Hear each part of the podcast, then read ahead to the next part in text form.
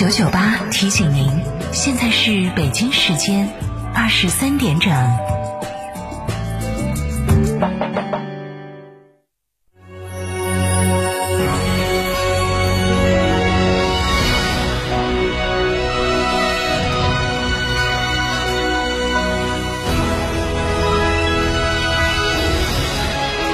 成都的声音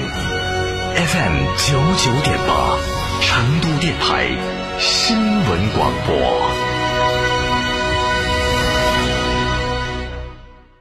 秋冬温泉养生，尽在海螺沟景区内贡嘎神汤温泉酒店。雪山怀抱中享专业地质冰川温泉，畅游海螺沟，看雪山冰川，探秘原始森林，享藏式美食。客房预订，寻成都广电一路通国旅六六零零二三四五。听见大运在成都等你。七月十五号到十九号，成都大运会歌曲大众征集网络投票活动圆满结束。听众朋友们，你们 pick 的歌曲入围了吗？后续将结合此次大众票选结果，启动成都大运会歌曲专家评审。同时，我们将开启人气歌曲展播，再次唤醒你心中属于成都大运会的音乐记忆。怀着这份大运热情，快来听歌吧！九九八快讯。昨天晚上的十一点零二分，这里是成都电台新闻广播，一起来关注这一时段的九九八快讯。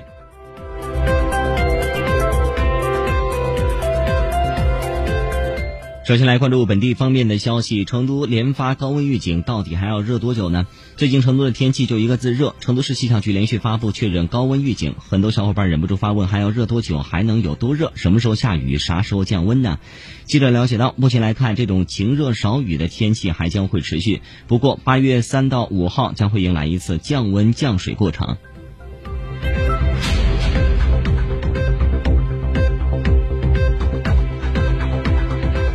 四川省从今年开始实施乡村振兴急需紧缺专业大学本科生定向培养计划。目前，四川省2021乡村振兴专项计划录取已经完成。按照规定，乡村振兴专项计划采取定向招生、定向培养、定向上岗的方式，从2021年至2025年，每年为四川省88个实施范围县市区培养1000名左右急需紧缺专业大学本科生。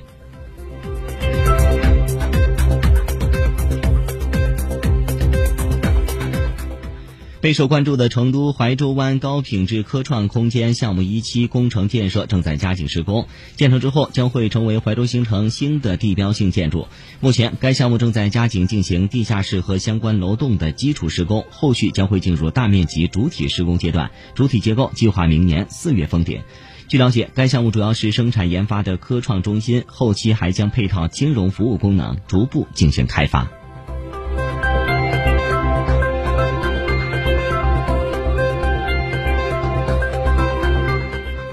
来关注一下国内方面的其他消息。习近平在中共中央政治局第三十二次集体学习时强调，要坚定决心，一直埋头苦干实干，确保如期实现建军一百年奋斗目标。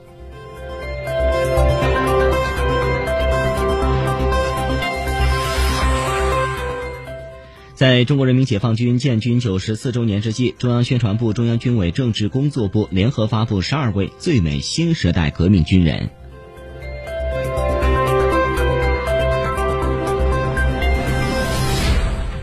国家卫健委七月三十一号介绍，七月以来已经有十四个省份报告新增本土确诊病例或无症状感染者，短期内仍有继续向其他地区扩散的风险。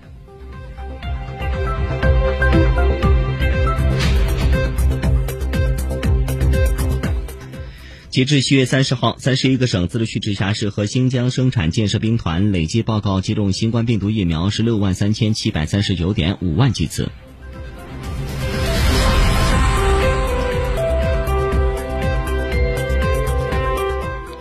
截至七月三十一号，中国体育代表团共获二十一金、十二银、十二铜。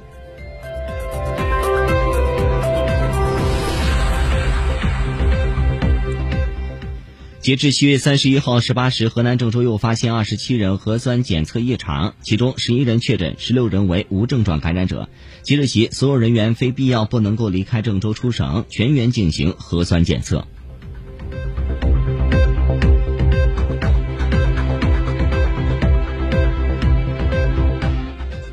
七月三十一号，郑州市委决定免去付桂荣同志的市卫健委党组书记、主任职务，免去马淑焕郑州市第六人民医院党委书记职务。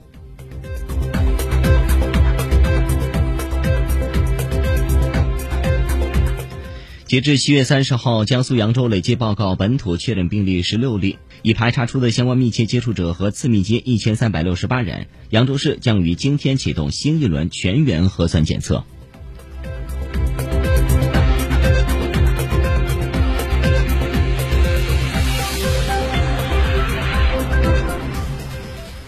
针对网络举报的吴某凡多次诱骗年轻女性发生性关系等有关情况，经警方调查，吴某凡因涉嫌强奸罪，目前已经被北京朝阳公安分局依法刑事拘留，案件侦办工作正在进一步开展。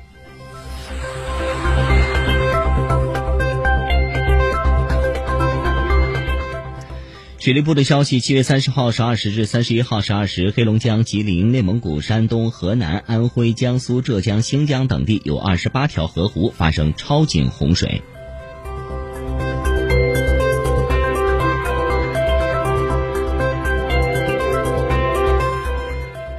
视线转向国际方面的消息，东京奥组委七月三十一号发布消息称，新增二十一名东京奥运会相关人员新冠病毒检测结果呈阳性。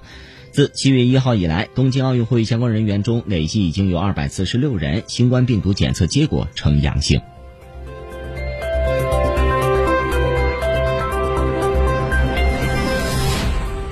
世界卫生组织表示，过去一周全球新增新冠肺炎确诊病例近四百万例，按照目前趋势，预计未来两周全球累计确诊病例将会超过两亿例。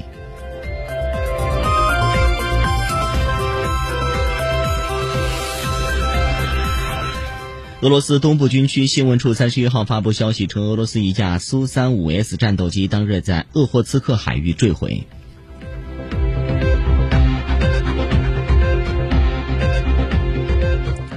据外媒的报道，有统计数据显示，截至北京时间的七月三十一号五时二十一分，美国累计新冠肺炎确诊病例已经超过了三千四百八十一万例，累计死亡病例超过了六十一万例。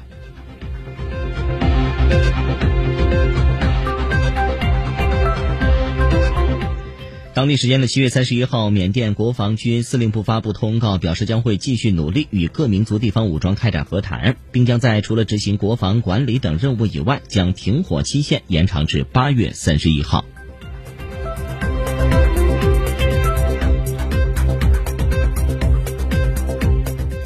当地时间的七月三十号晚，在联邦租客驱逐禁令即将到期之际，美国总统拜登发布声明，呼吁地方政府阻止驱逐欠缴房租租户，敦促地方政府使用联邦资金来填补房租，避免驱逐。